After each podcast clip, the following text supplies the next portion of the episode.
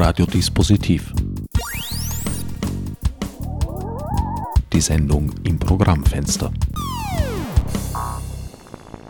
Willkommen bei Radiodispositiv. An den Mikrofonen begrüßen euch diesmal mein Sendungsgast Hupsi Kramer und der unvermeidliche Herbert Gnauer. Hupsi, du bist praktisch hier jetzt auf Urlaub von deiner Pension. Naja, das sind, äh, ich sage zuerst einmal Hallo zu den Hörerinnen und Hörern. Hallo, grüß euch. Äh, beides ist eine lustige Sache, weil Urlaub kenne ich nicht, weil mein Leben, ich habe einen anderen Arbeitsbegriff. Das heißt, ich mache das, was, was ich gern mache und nicht das, was mir jemand anschafft oder wo jemand glaubt, dass ich das gern machen soll. Also soweit zur Arbeit und zum Urlaub eben, da habe ich immer gearbeitet. Das heißt, ich bin, wenn ich in Marokko bin oder so im Winter, habe ich entweder ein Stück geschrieben oder ein Stück vorbereitet oder Text gelernt. Aber das ist mein Tagesablauf. Nur ich bin lieber im Winter im Süden und gehe dort bei 20 Grad in der frischen Luft und blauer Himmel und Sonne und am Meer entlang, als da unter grau-schwarzen Menschen, die sehr verbittert sind und glücklich dahin raunzen. Österreich heute. Halt. Ich kenne dich seit Jahrzehnten als einen der umtriebigsten in der österreichischen, speziell Wiener Theaterlandschaft. Du hast sehr lange auch ein eigenes Haus geleitet, das Dreiraum-Anatomie-Theater. Und davor das Residenztheater und das Kabelwerk, also mehrere Theater. Und dann gab es auch noch die Chauvinisten, die allerdings kein eigenes Haus hatten. Oh ja, ich habe, wie begonnen, meine ersten Shows habe ich ein Kopftheater gemacht. Das war so ein Gestell aus so diese Metallbügeln und das habe ich mir aufsetzen können. Das hat einen Vorhang gehabt und links und rechts ein Kerzerl und dann habe ich den Vorhang als Kerzerl angezündet und oben ist eine Taschenlampe gesteckt, also wirklich beleuchtungstechnisch hervorragend. Dann habe ich den Vorhang aufgezogen und, und also, Theater heute halt ist in, in praktisch null ist ein guter Begriff, den die Inder ja in der Mathematik entdeckt haben. In der Null ist alles drinnen. Und dieses, das ist ganz wichtig für das Leben und für die Kunst. Das heißt, ich bin jetzt und sonst nie. Bei dir konnte ich mir ja eigentlich nie vorstellen, dass du in Pension gehen könntest. Trotzdem ist es dir gelungen und du hältst es auch aus seit einigen Jahren bereits. Du, weil das ja lustig ist irgendwie, dass du auf einmal in einem Alter bist, wo du pensionsberechtigt bist. Und ich bin ja eigentlich nicht arbeitslos gegangen. Ich habe es einmal versucht und da, da war in der Josefstadt haben sie gesagt, warum gehst du nie arbeitslos? Du verlierst dir die Zeiten für die Pension. Für mich, das kann ich arbeiten. Warum sie, jedenfalls bin ich da hin aufs Arbeitsamt und der war irrsinnig deppert. Und, und ich habe gesagt, Entschuldigung, ich bin da. Sie sitzen da wegen mir. Sie haben da 14 Monatsgehälter, weil es so Leid gibt wie mich. Warum sind sie so pampert? Jedenfalls habe ich dann Monate später einen Bescheid gekriegt, Ihnen fehlt ein Tag zur Arbeitslose. Da bin ich um 80.000 Schilling umgefallen. Den einen Tag? das hat er so lange gestreckt, dass ich den nicht einholen konnte. Der hat sich so beleidigt gefühlt, dass ich ihm sage, dass er wegen mir Geld verdient. Das hat ihm einfach gestört. Der hat sich wirklich gedacht, er ist ein König und wir sind da, dass er auf ihnen rumsteigen kann. Beamte halt. Ich meine, es gibt auch gute Beamte, muss nicht, ist auch wichtig, weil die Beamten sind auch ein Stabilitätsfaktor für vieles, wo ein Politiker kommt, der vier Jahre später weg ist. Also die muss man auch anders sehen, das Beamtensystem. Nur das Negative ist halt, dass die, um sich zu rechtfertigen, dann Dinge erfinden und die nächsten Paragraphen, die völlig sinnlos sind, weil der muss ja seine Tätigkeit rechtfertigen. Also muss er wieder irgendeinen Unsinn sich ausdenken, weil es eh schon alles über äh, bestimmungsmäßig alles zu. Und also muss er dann eine Banane erfinden, die nur vier Schalen zusätzlich haben, sonst darf man es nicht essen oder kaufen oder verkaufen oder irgendwas. Wenn ich recht informiert bin, verbringst du den Großteil des Jahres mittlerweile in Marokko. Na, das ist interessant mit Großteil. Emotional schon, rein quantitativ nicht weil ich ja immer wieder, noch immer so viel zu tun habe. Ich bin noch immer jetzt wieder bis 1920 irgendwie ausgelastet. Ich meine, ich reduziere. Früher habe ich schwer Nein sagen können. Das habe ich zum Beispiel gelernt. Das ist sehr angenehm. Ich meine, ich finde Ja super im Leben. Ja sagen, weil man hat ein anderes Gefühl. Man geht erhobenen Hauptes Ja sagen durch die Welt, weil man zum Leben Ja sagt. Aber dadurch, dass es so viele Vampire, auch emotionale Vampire gibt und Unternehmervampire, die an ihre Profite denken oder an ihre neurotischen Zustände, wo man, wo man sie retten soll, muss man öfters natürlich Nein sagen, weil sonst bist du der Deschek vom Dienst. Und daher bin ich dann, äh, wenn es geht, weil ich finde Österreich ein wunderschönes Land. Ich meine, ich kenne ja Teile der Welt ganz gut und Österreich als Land. Wenn nicht Menschen dieses Österreich besiedeln würden, die zu 70 Prozent meistens, was man dann im Wählerverhalten wie jetzt zum Beispiel äh, rechtsextrem und rechts wollen und sie wieder nach einem kleinen Führer sehnen und jetzt zwei Führer gefunden haben, einen jungen, blendend aussehenden jungen Waldheim, der momentan rumhupft und dann ein anderer, der mit Maschinengewehr mit Küssel umeinander gerobbt ist bei Krems und den für Staatsumstürze. Paintball, bitte. Daran erinnert er sich heute, glaube ich, nicht Na, mehr so gern. Der ist, glaube ich, ein Sohn von Waldheim. Der ist ein, das ist eine Art Demenz, das die alle haben. Aber wurscht, er heißt eh, er heißt ja Angst, bei Übersetzung heißt es ja Angst, sein Name. Aber wer war's, du, der hat einfach den Vorteil, schau, Zahnklempner ist ein super Job. Der ist deswegen, geht es ihm so gut, wer weiß, er hat immer einen Job nachher. Wer, der kann dann in irgendwelche Zähne irgendwelche Runen eingrammieren. Also der, das ist dann hochgefragt, ein, ein vom Herrn Heiligen Rache, irgend St. Rache, irgendwie so ein Gebiss, wo Tätowierungen drinnen sind. Das wird viel wert sein. Das wird dann bei Christus oder was versteigert als der letzte Stammhalter verschiedenster Ideologien, die eben so, so wunderbare, die die Landplagen beseitigen. Nicht? Das heißt, du bist tatsächlich doch einige Zeit des Jahres verbringst du in Österreich. Schon, ja, weil ich bin gern da. Äh, aus vielen Gründen. Weil Österreich einfach. Ja, schau, die, ich, ich, wäre ja nach meinem Studium in Amerika an und sich in Amerika hätte bleiben können. Ich habe dort Angebote gehabt, weil wenn du so, was ich Postgraduate Harvard-Geschichte hast, lernst du bestimmte Leute kennen, die über ziemliche Kapitalien in der Kultur verfügen. Aber dort machst du halt einen Job, das heißt, du machst, schreibst ein Musical oder irgendwas. Und wenn du erfolgreich bist mit etwas, dann machst du daraus einen Konzern. Das heißt, du hast nicht die Möglichkeit wie hier, warum ich da lieber in Österreich gewesen bin, wo so eine Vielfalt an Kreativität möglich ist, also dem Einzelnen. Das heißt, ich kann heute das machen, morgen völlig was anderes und habe auch dadurch, dass ich organisatorisch nicht ungeschickt bin, es also ökonomisch durchziehen können, weil es ist immer auch die Frage, du, wie du das ökonomisch schaffst, weil die Kunst, was du hast, 10.000 Schilling ist da zu wenig, hast 100.000 Euro ist da zu wenig, hast 10 Millionen Euro ist da zu wenig. Das heißt, die Staatsoper wird immer zu wenig haben, die, ein großer Tanker hat immer zu wenig, so wie die Großbauern haben auch immer zu wenig und das ist logisch, nicht? Postgraduate in Harvard setzt voraus, dass du zuerst einmal Graduate warst.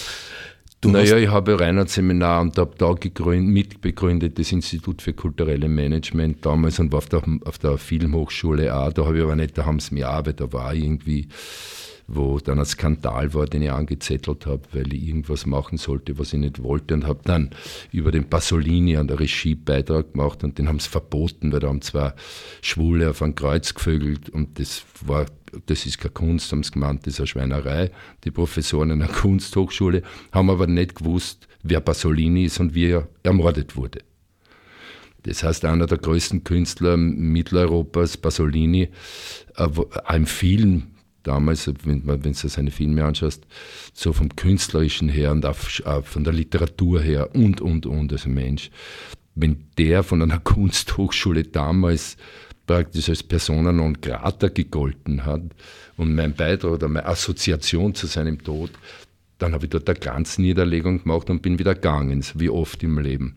So wie am so einer Seminar haben wir halt den Nestreu-Rot angeschmiert, da ist der Nestreu vorn gestanden. Also wir haben uns immer was einfallen lassen, sagen wir so, und waren dann trinken, haben wir Freude gehabt und Partys und so. Also wir haben das gut verbunden. Der Nestreu war ja auch nur ausgeborgt, der steht ja am Nestreu-Platz, jetzt ist er wieder dort, genau, wo er jetzt ist er dort, wo er hingehört. Kann man da nicht anmalen, einfach so ein Man kann alles, das, was die, ich muss gar nichts, sind die vier wichtigsten Worte im Leben, empfehle ich muss gar nichts. Wichtig ist, glaube ich, dass man die Dinge nicht zu ernst nimmt, sondern dass man zwar nachdenkt und versucht, Dinge zu verstehen aufgrund von Ursache und Wirkung und Argumente findet, aber da das Leben immer viel reicher ist, als wir es ahnen, ist es sehr gut, wenn man offen ist für den Reichtum, weil es ist alles da. Die Frage ist nur, wie weit ist man selber? Das heißt, wenn ich eine bestimmte Entwicklung hinter mir bin ich für das nächste offen und nehme das wahr, was eh da war, nur habe ich es bis dahin nicht wahrgenommen und plötzlich kann ich mit dem schwingen und plötzlich wird das ein Teil von mir, auch in der Kreativität oder im Denken oder eben, was in so viel. Also dein Graduate, deinen akademischen Grad hast du am Reinhardt-Seminar erworben? Für eine Musikhochschule ist das damals Abteilung 12 gewesen. War bereits eine akademische Ausbildung zu dem Praktisch, Zeitpunkt? ja. Das war in den 60er, äh, 70er? Nein, Ende, Anfang der 70er. Jahre. Anfang der 70er. Und Postgraduate in Harvard, was hast du da studiert? Ja, da hast du einfach super Professoren. Der eine war, ähm, der war Marketingprofessor, der verdient, hat damals schon 2000 Dollar am Tag verdient, also auch so Harvard-Leute halt, für wenn er Consulting gemacht hat, war aber nebenbei Baseball-Ansager. Das heißt, ich bin aus einem Hochschulsystem gekommen, wo wirklich nur der Staub auf den Perücken umeinander kupft ist bei unseren Professoren.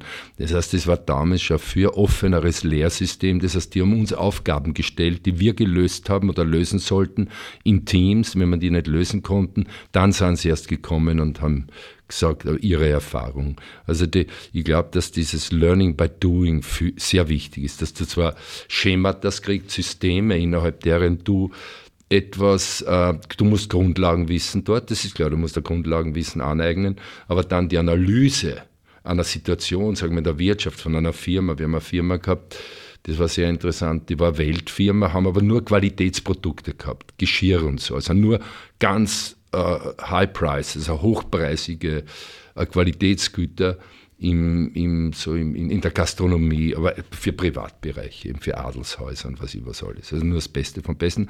Und die waren so erfolgreich, dass man dann Manager reingeholt haben, die das auf eine breitere Basis braucht und das glaubt haben, sie machen da mehr Profite. Das Unternehmen ist eingegangen. Das heißt, es gibt sehr interessante Zusammenhänge zwischen Qualität und Quantität, wie immer im Leben. Man kann die Qualität nicht beliebig vermehren in eine Quantität hinein? Nein, das Gesetz ist so, sagen wir CO, das ist Kohlenstoff und Sauerstoff. Also du hast eine Quantität Kohlenstoff, Sauerstoff, wenn du jetzt CO2 hast, also ein Kohlenstoff, zwei Sauerstoffatome, dann ist das eine völlig andere Qualität. Das heißt, allein aus der physikalisch siehst du, also chemophysikalisch, was im Leben auch Gesetz ist. Das heißt, wenn du einen Satz sagst, kriegst du keinen Nobelpreis. Wenn du aber viele Sätze sagst und die niederschreibst und die bemerkbar machst, dann, dann kriegst du vielleicht mal einen Nobelpreis. Und, und so ist es im Allen. Aber gelernt habe ich dort eigentlich, wer kennt wen. Das heißt, ich glaube, es gibt ähm, eine Art von Wissen, das viel qualitativ viel höher steht, indem es ganz aufs, wie ein Plakat oft sehr viel ausdrücken kann kann ein Satz, eine Denkgeschichte dir mehr bedeuten als 100.000 Bücher. Und wenn du begriffen hast, wer kennt wen, oder wie in Österreich, oder das Prinzip, dass du halt mehr Öffentlichkeit bekommst. Ich kann endlos lang den Fernsehdienst nachrennen. Sie werden davonrennen, weil sie wollen was anderes aufnehmen. Wenn sie aber wo sind, wie bei der Fritzl-Geschichte oder bei der Staatsobern-Geschichte oder bei der Opernball damals, dann brauchst du nur hingehen, weil dann sind sie da und machst halt dein Spektakel, weil denen ist Fahrt. Wenn du aber jetzt ein bestimmtes äh, ästhetisch, inhaltlich ästhetisches Statement vor allem zur Politik abgibst, dann wird das Theater wesentlich, weil es aus der Feuilleton-Ecken kommt auf die politische Seite. Weil das Feuilleton lesen wenig Leute. Die Politik, also ganz wurscht wo, Kronenzeitung oder Frankfurt Allgemeine, ganz wurscht jetzt, ob das ein Yellow Press ist oder wichtig ist mit Dingen, die du tust, dass die irgendwann Frontpages sind. Dazu macht man Kunst. Oder du bist ein Künstler und glaubst, du bist der Größte und alle werden niederfallen vor dir, weil du so toll bist. Aber davon heute nicht viel. Ich halte viel davon, wenn man das Leben als holistisch Ganzes versteht, sodass ich in einen Austausch bin mit der Gesellschaft und sie was für mich tut und ich was für die Gesellschaft. Du hast in Amerika also einerseits eine ziemlich spannende Zeit erlebt und andererseits durchaus Anschluss gefunden gehabt. Was hat dich dann bewogen, nach Österreich zurückzukehren? Naja, dass ich dort das System erkannt habe, dass Amerika geht es nur darum, wie viel verdienst du. Da sagt man sofort, also was verdienst du. Das heißt, das ist ein völlig anderes Programm. Da geht es nur diese Art von Kapitalismus amerikanischen. Das, das geht nur darum, also dein Erfolg wird an dem gemessen, was du verdienst.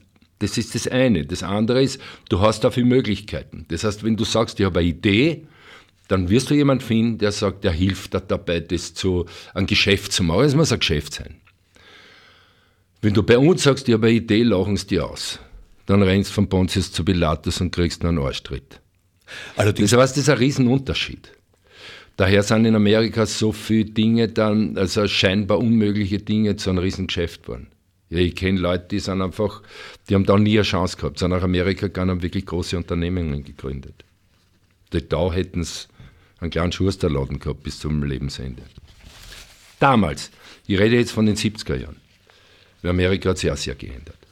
Und Österreich auch. Und Österreich, na, Österreich ist das, was immer war, zurück in die 30er Jahre und Anfang 40er Jahre vielleicht, wenn wir erfolgreich sind und wieder das, das österreichische Programm richtig forcieren können. Was wir jetzt da, Wähler wollten es ja, 65 Prozent wollen wieder zurück unter, unter die Knute. Das haben sie gewählt. Also sehnen sie sich nach einem Führer.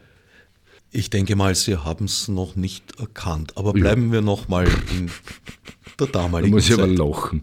Die Krone-Zeitung schreibt, seit es gibt, nur dafür. Was kann ich da nicht erkennen, wenn nur Gemeinheiten und Hetzerei drinnen steht, gegen eine Gruppe, die sich nicht wehren kann, nur um von der wirklichen Politik abzulenken. So, jetzt sind wir schon bei den Kopftüchern von den kleinen Madeln.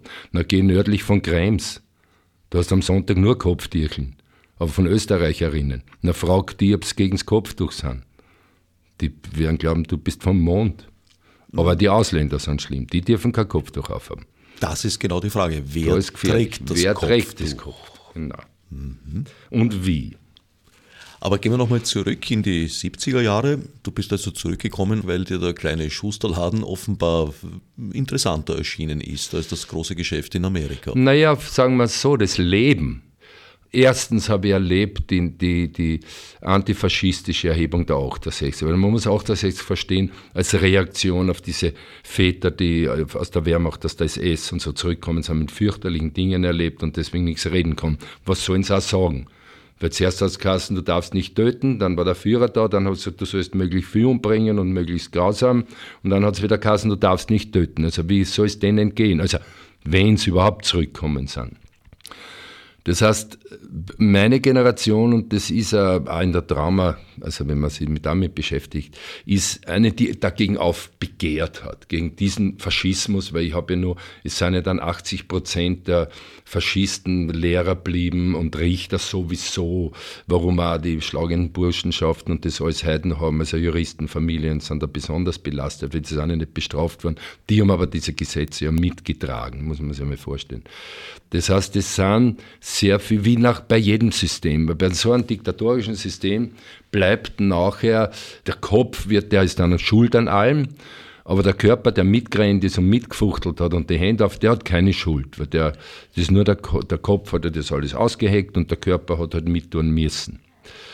Und daher sind, sind wir ja auch das erste Opfer. Das heißt, dieser Ort von Antifaschismus und daher sagt ja heute der Kickel, heute sie machen eine Konterrevolution gegen die 68er. Das heißt, er sagt klar, sie wollen wieder zurück in Faschismus. Weil die 68er war eine Art Revolution. Sie war auch vieles andere weil es war ja wirtschaftlich dort ein totaler Boom, es sind ganz andere Technologien. Also es war in vielem eine Umwälzung.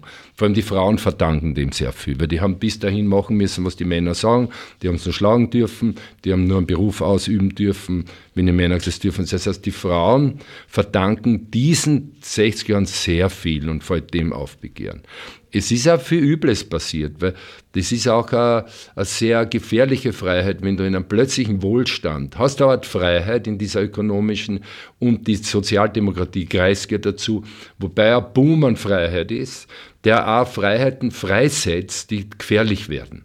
Weil die Freiheit in einer Gesellschaft ist nun einmal bedingt aufgrund der Verhältnisse gesellschaftlicher Kräfte. Und jetzt ist meine Freiheit steht im Zusammenhang mit den Freiheiten aller anderen. Also sie reduziert sie um das. Und daher ist es so interessant, äh, diese Wellenbewegung der Geschichte, was jetzt wieder passiert, dieses Zurück in die Vergangenheit, das ja überall ist, die hat aber natürlich auch zu tun mit, dem, mit Reagan und Thatcher, wo sie erkannt haben, dass die Profite nur möglich sind, wenn man die ganze Sozialgesetzgebung wieder zurückschraubt, wenn man die Unternehmer möglichst befreit und die Belastungen auf der, auf der Massenseite erhöht und möglichst viele Arbeitslose, weil dann werden sie immer billiger, weil hinter jedem Arbeitsplatz stehen dann tausend Arbeitslose, die immer billiger werden, dass sie einen Job kriegen, um zu überleben. Und in dem Prinzip sind wir das. heißt, man sieht, sie haben strategisch seit den 90er Jahren irgendwo bei uns dann, haben, merkst du an der Gesetzgebung, wie die Daumenschrauben angesetzt werden und das Soziale immer mehr wieder zurückgeschraubt wird. Das ist einfach wie ein Krieg gegen die Menschen, also gegen die Nicht-Wohlhabenden. Das ist einfach, das, so schaut es halt aus. Das kannst du auch nachvollziehen. Du hast dann in weiterer Folge, nachdem du zurückgekommen warst, hast du begonnen, Theater zu machen. Ich glaube, die Chauvinisten sind da ziemlich am Anfang. Naja, ich war ja vorher schon. Ich habe mit Dana, ich war in deutschen Bühnen, in großen Theatern und das fand ich nicht gut, weil das waren so patriarchale Hierarchien gewesen, was jetzt aufgeflogen ist, diese Weinberg-Geschichte oder diese Sachen. Das heißt, die Männer haben schon ein sehr machoides, frauenfeindliches, sexistisches, nicht die Männer, sondern das ist immer in der Macht, was die mit Macht und Testosteron ist gefährlich für Frauen. Weil es nicht die Frauen respektiert in dem, was sie eine Frau wünscht, sondern weil sie nur die Macht des Mannes durchsetzen, sie die Frauen gefügig macht oder eben dann einfach vergewaltigt. Und die Richterschaft hat ja damals auch darauf reagiert, dass die Frauen eh selber schuld sind. Dass das aber die Männer sind, dass das Problem der Männer, nicht der Frauen ist, weil die Frauen denken ganz anders. Da sprichst du an, dass damals Frauen gesagt wurde, naja, wenn sie sich so aufreizend kleiden, brauchen das sie sich nicht wundern. wundern. Genau, genau. Es ist also alles hat, ich bin ja viel im Orient eben und das ist schon spannend für mich. Also das ist ein völlig anderes kulturelles System und da sind eben die, die bei uns die äh, diese Politik, wissen ja die wenigsten, wie man mit dem System umgehen sollte dass es miteinander funktioniert, weil da gibt es Wege, wie man ganz anders, also eine andere Kultur mit unserer äh, kompatibel macht. Weil in erster Linie haben wir Geschichte einer Befreiung, der Aufklärung bestimmter Gesetze und die sind zu respektieren. Weil wenn ich in Marokko bin, respektiere ich auch die Gesetze. Dort sage ich auch nicht, der König ist ein Trottel und ziehe mich knockert aus und geht dort, rennt dort umeinander. Und so ist es, wenn ich in irgendein System komme, muss ich, und dann müssen wir aber den Menschen helfen, mich in dem System zu integrieren, weil zuerst bist ja eine Art, jeder auf seine Art Gehirn gewaschen. Jede Kultur glaubt, dass es sie ist an das einzige Richtige. Ist ja verständlich, von Kindheit an. Daher, wenn ich woanders leben will, dann ist es klar, dass ich mir einen Ort anpassen sollte, und dass man aber auch die, wo ich leben will, eigentlich helfen, weil es ist ja sehr nützlich füreinander, wenn man sieht immer, dass Mischkulturen viel stärker sind, so wie bei Hunden. Ein reinrassiger Hund ist, hat viel mehr Krankheiten. Aber ein Mischling lebt länger oder weniger, weil er mehr Kräfte hat. Und daher läuft einfach sehr, sehr viel falsch. Aber ich höre ja immer bei den meisten Leuten, die dazu Stellung beziehen, dass keine Ahnung haben davon. Wie sieht deine Integration in Marokko aus? dass ich mich grundsätzlich mal nach den Menschen dort richte und sie nicht vor den Kopf stoße mit meinem Verhalten, sondern sie genau schaue, was, was, was muss ich respektieren, was ist notwendig. Und dann ist es natürlich spannend, dass ich dort dann mit, mit Menschen sehr viel darüber spreche, über ihre Kultur, über unsere Kultur, warum sie so und so dicken oder es ist einfach für mich es ist ein permanentes Lernen weil jede Kultur hat eine endlose Geschichte. Es ist ja sehr interessant, dass man bei den patriarchalen Eingottglauben wie Judentum, Christentum und Islam, die sind ja zeitlich unterschiedlich. Ne? Das Judentum geht viel länger zurück, das ist wie alter Mann. Das Christentum ist wie ein Mittelmensch, sowas, die, sagen wir, 30, 40 während der Islam ist ungefähr zehn Jahre alt. Also das, man muss es auch von der Entwicklung der Religionen sehen. Da haben die Jüdischen eine ganz andere Prägung durch die Tiefe ihrer Kultur. Dann das Christentum eine völlig andere Prägung, der Islam wieder ganz anders. Und die aber wieder sind ja, gerade im Judentum ist es interessant, weil die ja globale Prägung haben, weil die überleben mussten, weil sie ja keinen Staat hatten, also nachdem sie aus Palästina weg mussten damals. Und bei den, bei den Christen ist es ja interessant, die haben halt einen anderen Schmäh gehabt, weil bei den Juden musste die Mutter jüdisch sein, dass du Jude bist, während bei den Christen hast du getauft werden können und jeder kann Christ werden. Und bei den Islam war es halt so, dass es eine sehr kriegerische Religion war, weil sie mussten sich ja gegen vieles durchsetzen, um überhaupt zu dem zu werden, was sie sind. Das heißt, wir sind im Grunde genommen außer im Judentum eine sehr kriegerisch kodierte Wesen warum der Krieg so permanent da ist, weil wir, den haben wir in uns bis zur letzten Zelle. Überlebensaggressionsverhalten. Alles das. Daher ist, da haben die Menschen auch so viel Ängste, weil das viel länger zurückgeht genetisch. Man muss da vorstellen, früher überleben war schwieriger. Also wenn ich zum Beispiel unterwegs bin, in bestimmten Gegenden, siehst du, dass Häuser wie Burgen waren. In der Nacht hat eine Familie die andere angegriffen.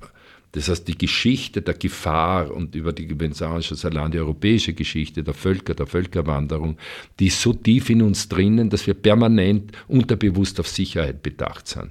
Dazu kommt der Tod. Also auch dieses, diese permanente Gefahr, wenn es das nicht anders kodierst in dir und dir anders ähm, System zurechtlegst, dass der Tod zum Beispiel sehr positiv ist als ein Übergangsstadium. Aber eben, man muss es viel mehr sehen, wenn ich sehe, wo man sagt, die, die Leute es, also es geht so langsam, die Evolution. Ja, aber da muss man sehen, wie stark die Geschichte in uns allen ist und wie stark eben in der sogenannten Demokratie eine größere Gruppe von Menschen gegen eine kleinere Gruppe dadurch, weil im Grunde genommen müsste man einen Wähler zu seiner Ausbildung haben. Weil da geht der Volltrottel neben an, was ich was, hochgebildeten Menschen genauso zur Wahl also ich müsste eine politische Bildung genießen, um überhaupt dann entscheiden zu können, wofür ich eigentlich bin. Aber die meisten Menschen haben ja politisch überhaupt keine Bildung, weder in den Schulen versucht, jetzt wieder rigoros zurückzuschrauben, Geisteswissenschaften und also. Und daher sind wir in einem Riesendilemma. Aber der Einzelne nicht. Also das ist das eine. Ich persönlich, jeder persönlich, der in einer Art Freiheit lebt, so wie ich, ich bin ja nicht in einer Diktatur, sondern bin in einer so einer halbdemokratischen Gesellschaft, ich kann mich schon, kann schon was tun, ich kann nicht immer warten auf die anderen, ich kann aber nicht sagen, äh, dass jeder für sich selber verantwortlich ist. Es ist schon eine Gesellschaft da, die entweder sehr gegen die Menschen ist und es den Einzelnen schwieriger macht, warum es auch so viele Drogenprobleme dann gibt, weil manche Menschen nur mit Drogen überleben können, weil sie das alles nicht aushalten. Andere haben halt irgendwas erkannt und auch die Chance gehabt, sie zu emanzipieren. Ich kann aber nicht sagen, zu jemandem, der ist einfach ein Trottel, sondern ich musste dann schauen, warum ist dieser Mensch auf einem bestimmten Stand so zurückgeblieben, dass er immer nur unglücklich ist, Angst hat, sofort für einen Populisten verwendbar wird und mit den einfachsten Schmähs dann plötzlich zu einem hasserfüllten Menschen wird. Allerdings jetzt äh, sozusagen eine Prüfung, um zur Wahl zugelassen zu werden als Wähler und Wählerin, würde ich mir auch nicht unbedingt wünschen. Ich muss einen Führerschein auch machen. Da, muss er vorstellen, das ist ein viel einfacher Vorgang, mit einem Auto auf einer Straße fahren und stehen bleiben, weil er rot ist, als der komplexe Vorgang mit einem Bewusstsein, etwas zu wählen, weil man wählt ja an und für sich. Ein Staat ist ja dazu da für Bildung, Gesundheit, Soziales und Infrastruktur. Alles andere soll nicht. Aber das wären die Hauptaufgaben. Wenn man sieht, dass diese Kernaufgaben des Staates, warum ich wähle, weil warum ich einen Vertreter will, dass die seit Jahren kaputt gemacht werden, da muss ich mich schon fragen, was checken eigentlich die Leute, wem sie da wollen, wenn die eigentlich permanent gegen ihre Interessen die Bildung kaputt machen, das Gesundheitssystem kaputt machen, die sozialen Systeme zerstören und in der Infrastruktur auch nur schauen, wie sie abcashen. Du würdest dir also eine Prüfung wünschen? Da liegt doch auch eine große Gefahr darin. Naja, Gefahr liegt überall, aber die Gefahr dessen, was jetzt ist, ist viel größer. Also man muss immer abwägen. Wenn ich sehe, dass das System, wie wir es jetzt haben, total versagt, dann muss ich was ändern. Also das, ich kann immer sagen, na ja, aber in dem und dem ist eine Gefahr. Klar, aber in dem, was jetzt ist, da ist die Gefahr so groß, dass alles andere ein Lerchalschaß dagegen ist, auf gut Deutsch. Also du würdest dir eine Demokratie wünschen? Mit einer Bildung. Für politische Bildung, für Bewusstsein, für was eine Polis ist, was Zusammenleben bedeutet, was das für Verantwortung ist für den Einzelnen. Ich würde mir wünschen, dass Narzissten behandelt werden. Das ist eine neurotisch schwere Krankheit, die total unsozial ist, wo Menschen völlig empathielos sind. Der Trump ist ja jetzt nicht, der Trump ist jetzt ein Phänomen, der kommt ja aus einem System. Weil das ist einfach der Ausdruck des Narzissmus unserer Zeit in unserer Gesellschaft. Der passt einfach total hin jetzt äh, in einer Führungsposition, weil er eigentlich wirklich sehr viele Menschen repräsentiert. Wenn du anschaust, wie die Menschen mehr und mehr nur, ähm, ich sehe zwölfjährige Mädchen, die nur im Handy hängen und sich Schminksachen anschauen. Dann die nächsten roten Leben mit zwölf Jahren. Ich meine, was ist denn das, was ist denn da los? Vor allem ein Kapitalismus, dessen einzige Aufgabe ist, Unzufriedenheit zu stiften, dass die Leute das nächste Produkt kaufen. Das hat die Politik übernommen. Dass man permanent Unzufriedenheit stiftet und alles ist schlecht, außer ich selber auf einmal. Jetzt ist auf einmal alles gut. Der, der, der, zum Beispiel der Kickel hat man gefragt, warum er vorher gegen die Sicherheitsgesetze war, warum er jetzt dafür ist also als Minister. Gegen, gegen die Überwachungsgesetze. Sagt er, ja, jetzt haben wir uns informiert. Ja, was hat er denn vorher gemacht? Du musst dir vorstellen, der Schmäh, nur weil es vorher politisch opportun war, gegen etwas zu sein. Und nachher zu sagen, naja, jetzt haben wir uns informiert und es ist ja besser, man wird gescheiter als blöder. Ich meine, das ist eine heftige Aussage. Da hat Walter Rosenkranz das bessere Wording gefunden, der gesagt hat, er sei vom Verfassungsgerichtshof belehrt worden. Genau. Bezogen hat er sich darauf, äh, dass das polizeiliche Staatsschutzgesetz, das ja mit einer Drittelbeschwerde mit den Grünen und ja mit den Abgeordneten der FPÖ äh, vor den Verfassungsgerichtshof gebracht wurde und selbiger die Klage äh, negativ beschieden hat und daraus leitet er jetzt ab, dass da alles rechtens sei. Ich hoffe, dass hier das letzte Wort noch nicht gesprochen ist. Aber nochmal zurück zur Demokratie. Politische Bildung Gar keine Frage, würde ich mir auch wünschen. Allerdings eine Kontrollstelle, die da jetzt entscheidet, wer darf wählen, wer weiß genug, das würde ich mir nicht wünschen. Ja, aber du weißt ja, schau, wenn man nicht kontrolliert, passiert nichts. Das heißt, übergib Monsanto die Kontrolle über ihre Produkte. Na, was kommt außer? Sie werden Wissenschaftler engagieren, die sagen, das ist alles super, dieses ganze Gift, was sie versprühen. Das heißt, Ganz wesentlich in einer Gesellschaft ist eine unabhängige Instanz, die kontrolliert, weil sonst macht jeder, was er will. Das wissen wir einfach. Sag den Leuten, wir haben keine Geschwindigkeitsbeschränkung, aber fahren nur 120. Das wollen wir. Na, die fahren 170. Du kannst nicht ohne objektiv unabhängige Instanz, daher hätten wir ja Gewaltentrennung, die jetzt in Österreich aufgehoben ist, weil die FPÖ hat jetzt Verteidigungsminister, Innenminister und Justizminister. Ich meine, das ist ja völlig irre. Gut, das allein ist noch keine Aufhebung der Gewaltentrennung. Aber natürlich hast du gesehen, was jetzt beim Verfassungsschutz war und wie sie damit umgehen. Das wie sie sich gegenseitig stützen. Das allerdings das ist das Beispiel dafür. Für mich ist immer wichtig die Praxis. Du hast jetzt theoretisch gesagt, damit ist noch nicht. In der Praxis haben sie es aber schon vollzogen als es ist. Ich denke, auch diese Geschichte ist noch nicht an ihrem Endpunkt angekommen. Ich vermute, da werden wir noch einiges hören davon. Ja, wir werden hören, wie damals bei dem, beim Spitzer-Prozess, wo Tag und Nacht die Schreddermaschinen bei der FPÖ gelaufen sind und auch nichts rausgekommen ist, obwohl da irrsinnig viel Dreck am Stecken war. Und da, da ist es, sind die Akten, die sie jetzt, die unrechtmäßig rausgeholt haben, die, die FPÖ mit dem Herrn Kickl als Innenminister, die sie schwer belasten, werden auch verschwunden sein nachher. Ich bin ein bisschen überrascht, dass du hier eigentlich einem autoritären Staat das Wort redest. Prüfung und Kontrolle heißt nicht autoritär, sondern es gibt ein bestimmtes Wissen, nämlich das Wissen darüber, wenn du Menschen nur eine Empfehlung gibst, dass sie es nicht einhalten. Also ist die Konsequenz, dass man muss es auch schauen, kontrollieren können. Ich muss einfach schauen, schau, wir müssen alle Daten offenlegen, die Arbeitslosen und alle. Aber die großen Einkommen nicht. Die können machen, was sie wollen. Ich meine, wo ist denn da die, weißt du, was ich meine? Du, du, ich sehe ja nur die Wirklichkeit. Ich gehe doch von der Wirklichkeit aus und nicht von dem Ideal.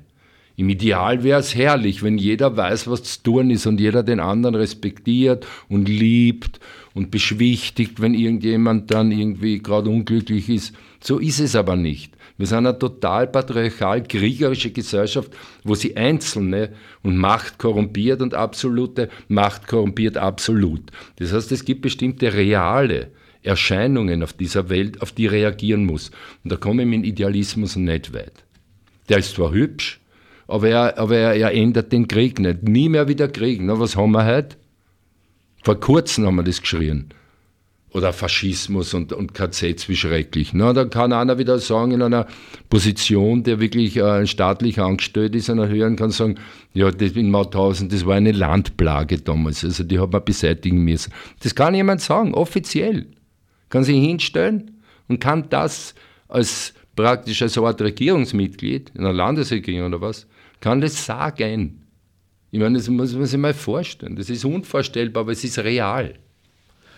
Also die Hoffnung oder den demokratischen Grundgedanken, dass sich eben der unterschiedliche Bildungsgrad und Informationsgrad äh, nivelliert dadurch, dass da eben eine Menge von Leuten vorhanden ist und äh, dann in der Mitte sozusagen was Gescheites zustande kommt, diese Hoffnung hast du aufgegeben.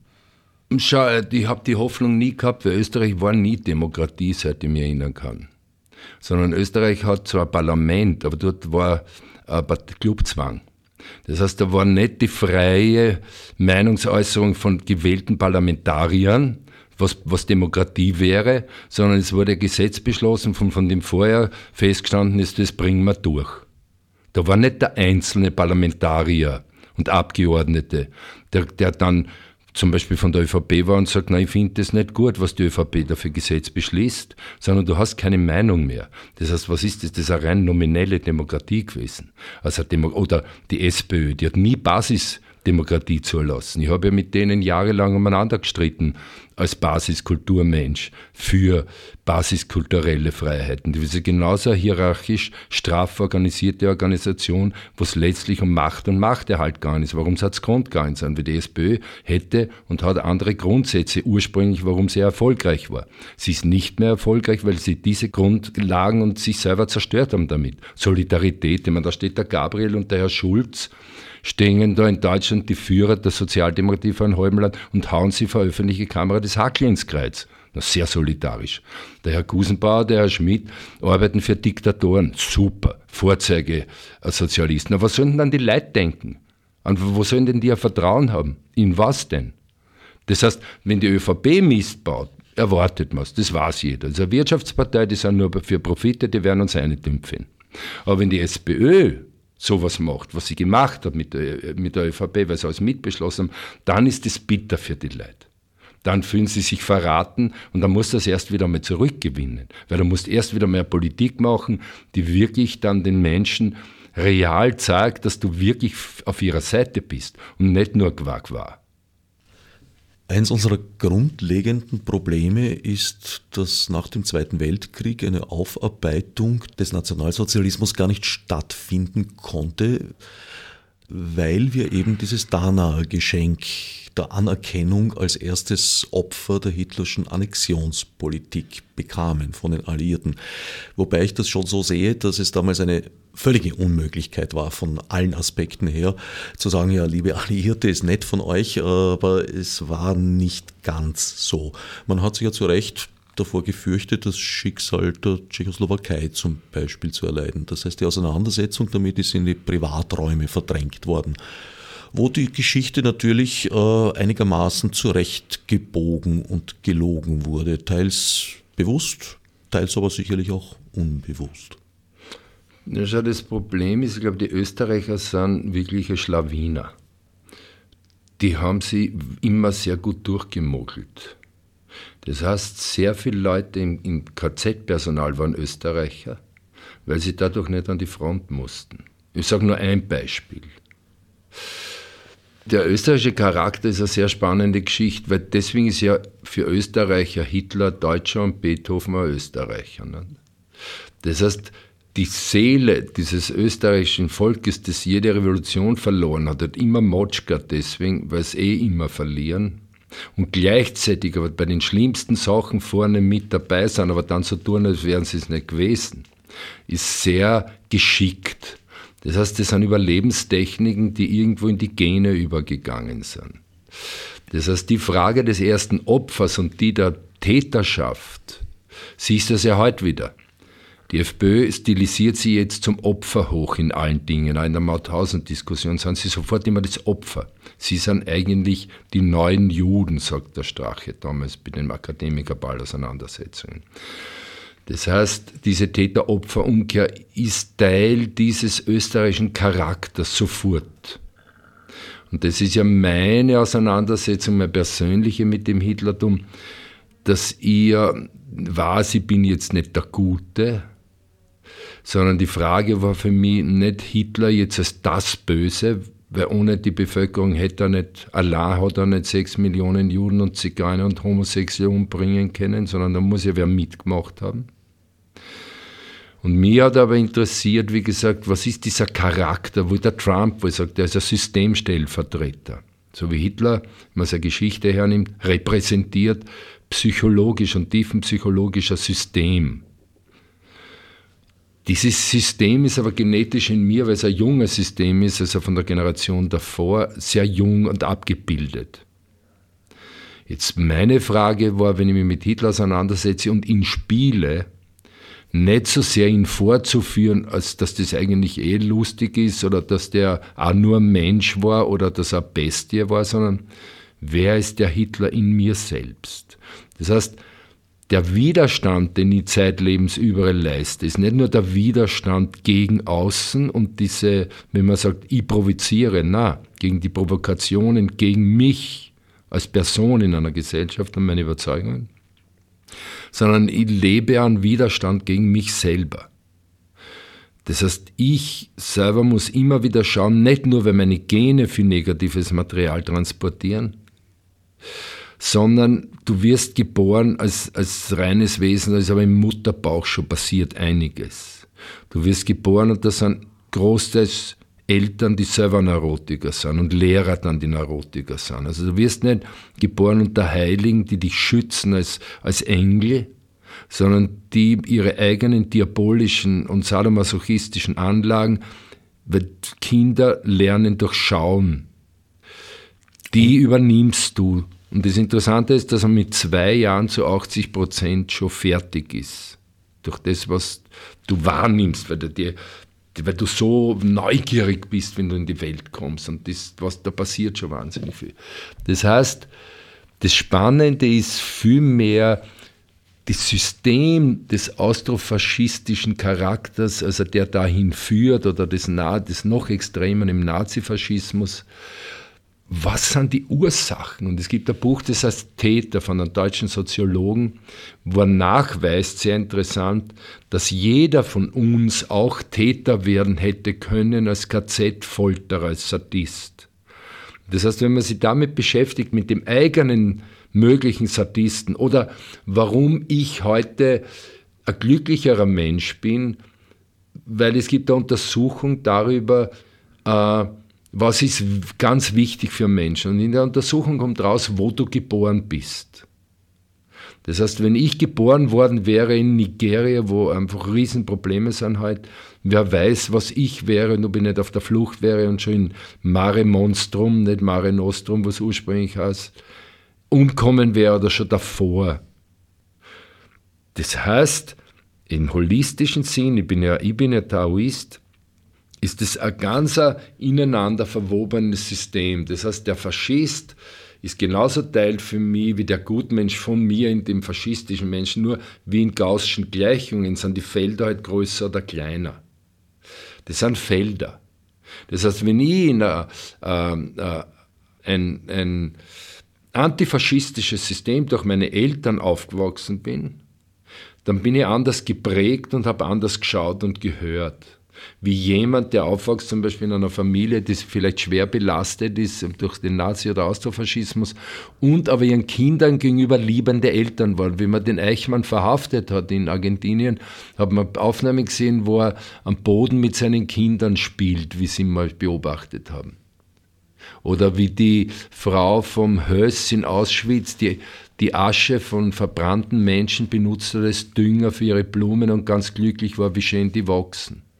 Weißt du, das klingt alles wahnsinnig pervers. Aber es ist menschlich, es gibt nichts Unmenschliches. Sondern alles das, es gibt menschenfeindliche Aktionen, es gibt Empathielosigkeit, eines der Hauptprobleme unserer Zeit mit dem Stress. Aber wir Menschen sind soziale Systeme und ein Baby, das in einem nicht sozialen Umfeld aufwächst, stirbt. Menschen, die die meisten, es gibt Einzelgänger, die aufgrund bestimmter glückliche Einzelgänger sind, aber der Großteil wird krank. Das heißt, mich interessieren immer viel mehr in Systemen die Ursachen, weil ich ja selber glücklich werden will. Also muss ich anschauen, was sind die Ursachen für Zufriedenheit, glücklich sein oder unglücklich sein. Und hassen oder hat ja sehr viel mit Selbsthass zu tun. Das ist schwer, das Leben. Es ist viel leichter, wenn ich offen bin und liebend bin. Aber für die meisten Menschen ist es sehr schwer. Die müssen so viele Hürden überwinden, so viele Verletzungen.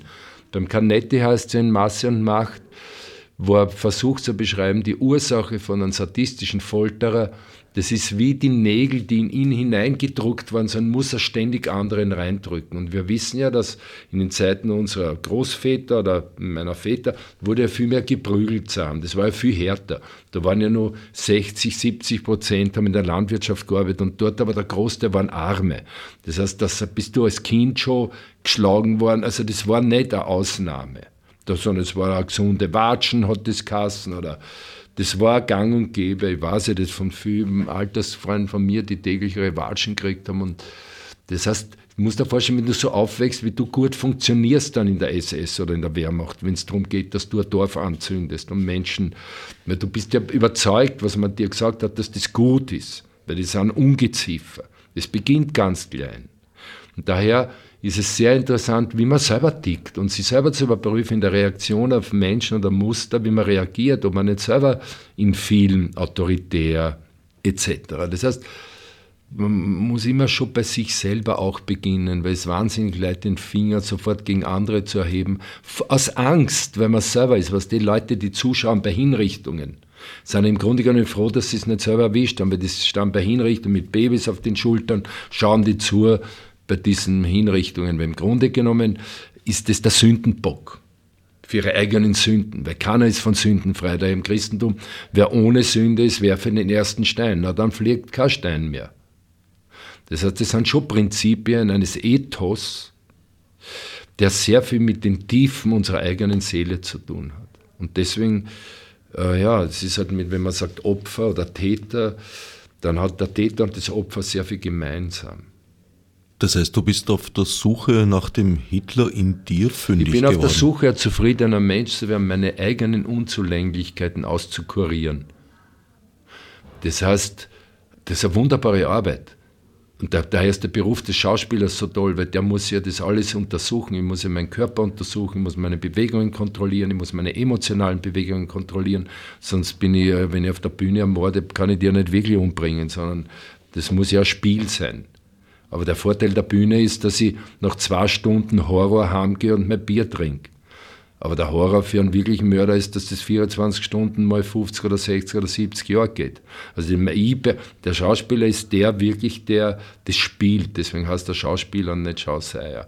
Und der, ich, ich kriege dafür bezahlt, dass ich das, was wir auch in teuren Trainings oder Coachings machen, ihren Körper trainieren, ihre Psyche trainieren ihr, ihr Denken, ich muss ja da einen Text lernen und mir analysieren Texte oder so. Das heißt, das ist ein idealer Beruf, um Leben zu lernen. Oder wenn du es als solches begreifst, wenn du es als politischen Menschen begreifst, und das ist jeder. Ich bin Teil der Polis, der Stadt. Andererseits ist das natürlich auch ein mitunter sehr schmerzhafter Vorgang das ist sehr schmerzhaft, die eigenen Traumata aufzuarbeiten, weil du musst durch die Verletzung wieder durch. Wer will durch diese tiefe Verletzung durch, wenn er zum Beispiel eine Frau, die vergewaltigt worden ist, brutalst, das ist so fürchterlich, aber um das zu heilen, muss sie durch diesen Schmerzerverort wieder durch. Und das, wer will das? Und daher ist diese Trauma, das ist sehr interessant jetzt, da gibt es ja systemische Hypnoseverfahren oder Therapien oder diese Traumatherapien, die sehr interessant sind, wo ich ja jetzt verstanden habe, den neuen Faschismus durch, äh, durch eine Untersuchung eben in diesen traumatherapeutischen Grundlagen, wo die erste Generation, also um meine nach, nach den Vätern, der Wehrmacht SS oder was ich wo waren und gemordet haben, ob sie wollen, haben wir da nicht, das sei jetzt dahingestellt, die begehren auf, das war 68. Die Generation danach, also die Kinder, die wollen harmonisieren. Das heißt, die wollen nicht, wir haben gesagt, der Großvater war ein Nazi. Das Schwein, also wenn du nicht gedacht hast, weil dann hast du ja nichts verstanden. Die danach wollen wieder, wenn du die Geschichte vom Haider anschaust oder so, weil ist Kaltenbrunner in seiner Familie erklärt, der hat leibende Eltern gehabt, der wollte nicht, dass die schlechte Leute sind. Das heißt, sehr viele Leute wollen das harmonisieren und sagen, na, so schlimm war der Großvater nicht, so schlecht war der Führer nicht, weil der hat Autobahnen gebaut und die Bauern die Steuern erlassen. So. Das heißt, da werden dann Dinge gesucht und damit entschuldigst du aber dann letztlich den Holocaust. Also es gibt keine Anklage und keine Entschuldigung, sondern es gibt nur das klare Schauen auf etwas, weil wie können wir unsere Väter beurteilen? Wir haben erlebt, es ist leicht in der Geschichte nachher zu sagen, das waren lauter Verbrecher. Damit verhindert man was sein eigenes Bewusstsein, was es heißt, seine eigenen Anlagen vielleicht zum möglichen Verbrechertum einmal zu untersuchen und es dann nicht zu tun kein Täter zu sein. Das, das aber obliegt einerseits dem Individuum, andererseits der gesellschaftlichen Bildung. Und da ist Österreich natürlich furchtbar, weil das ist in den Schulen nur ganz wenig vorgekommen. Also die wirkliche Aufarbeitung, auch jetzt in der Politik, wenn du siehst, wie jetzt tagtäglich gelogen wird und wie doppelt Standards gehandelt wird, dann ist es eigentlich, wird das schlecht. Die auf einmal, auf der, wie, wie der, der, der gesagt hat, in der Früh gehen sie zum Ku Klux Klan und schauen bei einer, beim Hängen zu, am Nachmittag gehen sie zur Amnesty International und sagen, wie toll das ist. Also das, der Vergleich war sehr gut. Jetzt im Zusammenhang, bei die ja ausgeladen war, sind in Mauthausen. Ich persönlich komischerweise hätte sie nicht ausgeladen. Ich finde es schon gut, wenn man, wie in Ruanda, wenn man nicht mit Schuldzuweisungen arbeitet, sondern auf etwas schaut und dem anderen die Möglichkeit gibt, miteinander auf etwas zu schauen. Und dann ganz ruhig und sachlich sich das anzuschauen. Wenn ich den aber immer hinstelle, eher als Nazi oder so, dann wird der nicht bereit sein, mit mir zu kommunizieren, wenn ich, der es eigentlich wissen müsste, ihm nicht sagt, pass auf, da ist eine Tür, gehen wir mal rein. Schauen wir mal, was, wenn wir miteinander uns das anschauen. Und du, ich höre dir zu, du hörst mir zu. Ist ja nicht schwer. Aus diesem Grunde bin ich Doron Rabinovici auch sehr dankbar, und dass er sich. Kühlmeier, ne? Auch den Köhlmeier und einigen anderen, die sich genau dem ja dann in einer genau. TV-Diskussion ausgesetzt haben. Auf der anderen Seite verstehe ich schon sehr gut, dass Opfer bzw. Nachkommen von Opfer dort keine Leute sehen wollen, die sich heute noch, heute, Rufzeichen, antisemitischer äh, Mechanismen bedienen. Ja, aber weißt du, der Frankl, der ja selber aus diesem Holocaust herausgekommen ist und, und ein wunderbarer Psychiater war, den finde ich wirklich gut mit dem, was ja bei den Ruanda-Prozessen oder so war, mit dieser Möglichkeit des Verzeihens. Aber da muss ich mir eine Möglichkeit schaffen. Da muss ich mir ein Bewusstsein schaffen. Und ich glaube, dass das sehr, sehr wie in einer Beziehung ganz wichtig. Du kannst dich sofort trennen, was glaubst der andere hat jetzt, oder du kannst versuchen, dir das anzuschauen und deine eigene, du, das sind immer zwei, weil vielleicht bist du Mitverursacher von etwas, was du im anderen anklagst. Das heißt, dann kannst du verzeihen, weil du dir eigentlich selber verzeihst. Du nimmst dich selber als Menschen vor, das ist ja die Empathie, das ist ja das Mitgefühl. Weil was ist das für ein Mensch? Ich sehe ja Fotos, wo SSler der Wehrmachtssoldaten um alte Juden stehen und ihnen lachend die Haare abschneiden und sie, sie über, über diese ihnen ausgelieferten Menschen lustig machen, sie als Ungeziefer behandeln und dabei Witz reißen. Was ist das? Was ist das, wenn der Mensch nimmer merkt, dass ich der ich bin dein Bruder. Du kannst noch so arg sein, wirst du mein Bruder bleiben, weil wir sind am selben Fleisch und Blut. Wir sind dieselbe Art. Wir haben dieselben Sehnsüchte. Wir wollen geliebt werden, wir wollen respektiert werden. Daher verstehe ich ja dann junge Menschen, die zum IS gegangen sind, dort vergewaltigen und morden, wenn sie immer nur bei uns auf einmal der, der Arsch vom Dienst sind und nur die ganz deppert und die depperten Ausländer und denen keine Möglichkeit gibt und wir fahren mit unseren Porsches vorbei und BMWs vorbei und sagen, leg mich da am Arsch, du Ausländergesindel, du, weißt du, was ich meine? Dann bist du als junger Mensch, irgendwann einmal gehst du so Hass, also du bist das andere System. Das, du bist das zuerst einmal gar nicht, weil du kommst daher und willst da leben. Und dann bist du anders und da brauchst du Hilfe und nicht, dass du anders bist und du bist ein Ungeziefer. Das heißt, das ist, hängt alles so eng zusammen, dieses, dass wir einander als Menschen respektieren, erkennen und so weiter und so fort. Ich denke auch, dass jeder Mensch das Potenzial zum Täter hat und es Genau. sehr oft eine Frage der Umstände ist, in welche Richtung es sich Genau. entwickelt. Und es sollte sich niemand über die Täter stellen.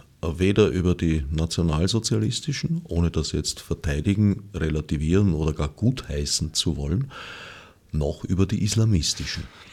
Weißt du, das Problem ist folgendes: Ich tue ja das nicht so gern urteilen. Es ist ein Unterschied. Wenn ein Politiker handelt, dann bin ich der Meinung, muss man den Mund aufmachen, was es gut oder schlecht findet. Wenn, wenn ich den als Menschen begegne, dann wäre es also nicht richtig von mir, wenn ich sage, du bist was ich was.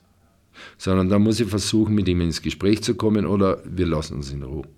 Aber bei jemand, der Funktion hat, von Wählern übertragen, eigentlich in einen Staat, der Menschen vertritt und eigentlich dazu für zu schauen hat, dass Gesundheit, soziales Bildung, Infrastruktur funktionieren und nicht der eigene Profit und nicht aufgrund von irgendwelchen schwachen Gruppen wie Ausländer, die man dazu benutzt, äh, um dann ganz andere politische Dinge durchzusetzen. Er erstens seine Macht, zweitens bestimmte antisoziale Maßnahmen, um die Profite der Unternehmer noch mehr zu erhöhen, die noch mehr zu entlasten. Also da hört es für mich auf. Das sind zwei verschiedene Dinge. Dort gehe ich Hass. Dort äußere ich mich auch und sage, das finde ich einfach wirklich zum Kotzen. Aus diesem Grund verstehe ich sehr gut, weshalb mm, viele Menschen einen Herrn Gudenus oder auch einen Herrn Mölzer bei dieser Mauthausen-Feier nicht sehen wollten. Und das Argument, dass Mauthausen ja die anderen 364 Tage im Jahr jeden offen steht und man dort selbstverständlich auch gedenken kann und seine eigenen Positionen überdenken, das finde ich sehr zutreffend. Ja, aber ich bin ja Absurdist. Das heißt, ich bin offen gegen alles. Weißt du, was ich meine? Das ist immer der gelebte Widerspruch. Das heißt, die eindeutig Stellung zu beziehen, ist nicht wirklich gut von meinem Wissen her. Auch wenn ich manchmal den Fehler mache. In dem Moment, wo ich Aussage treffe, ist sie auch schon falsch. Ich bin ein anderer. Fluch, Immer. Fluch und Segen Genau. der Dialektik. Ja, aber super. Ich danke Hupsi Kramer für den Besuch im Studio. Ich danke, dass ich besuchen durfte. Euch alle und mich gleichzeitig. Otsnef Marburg mit Munesi. Fichte subsidiar